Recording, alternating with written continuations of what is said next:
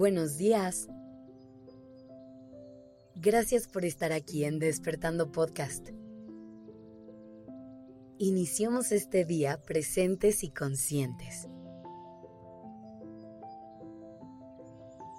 Hoy vamos a tomarnos un tiempo para hablar sobre la atracción y del por qué es diferente al enamoramiento. La razón por la que hay que entender cada uno de estos conceptos es porque cuando le ponemos nombre a todo eso que sentimos, podemos entender mucho mejor las sensaciones que hay en nuestro cuerpo. Los pensamientos que llegan a nuestra mente y hasta las emociones que siente nuestro corazón.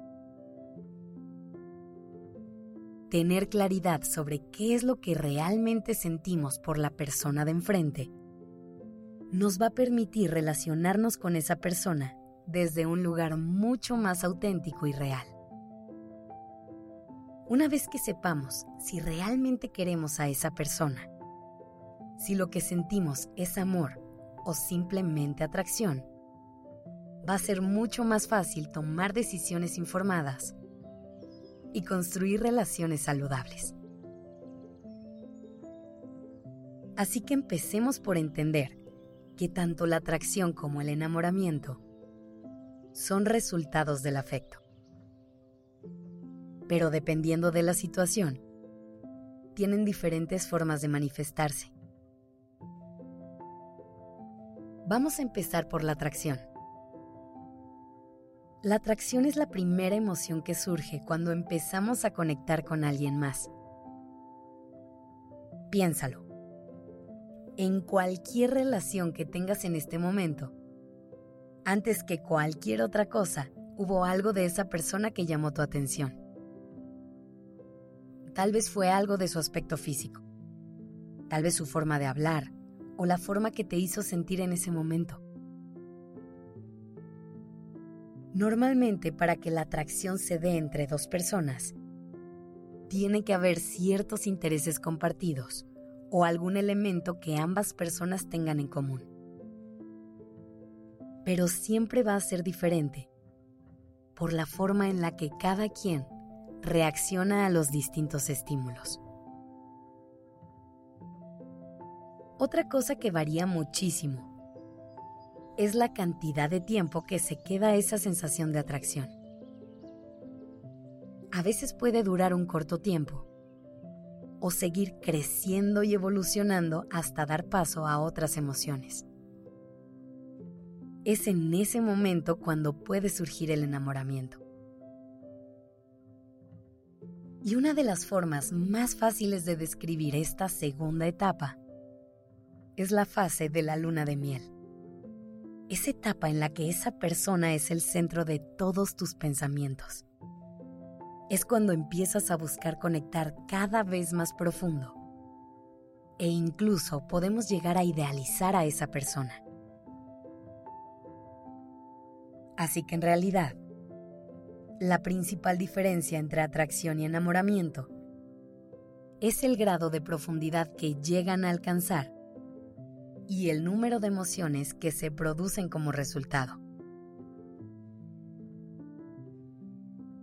También es muy importante tener en claro que ninguno de estos dos es sinónimo de amor. El amor es una emoción que va un paso más allá que implica mucho más compromiso y un nivel más alto de complicidad. Cuando ya hay amor, se crea un vínculo más estable, una conexión mucho más profunda. La definición de amor es aceptar a la otra persona tal cual es, sin querer cambiar absolutamente nada de ella. Es por eso que el amor implica mucho más que sentirte atraído e incluso que pensar en esa persona todo el día.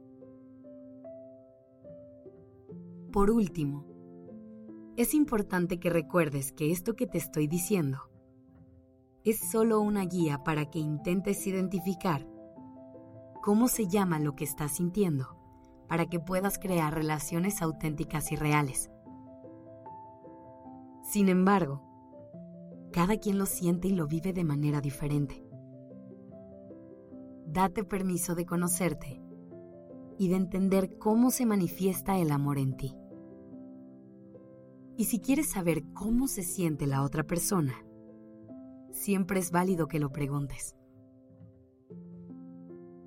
Que tengas un gran día.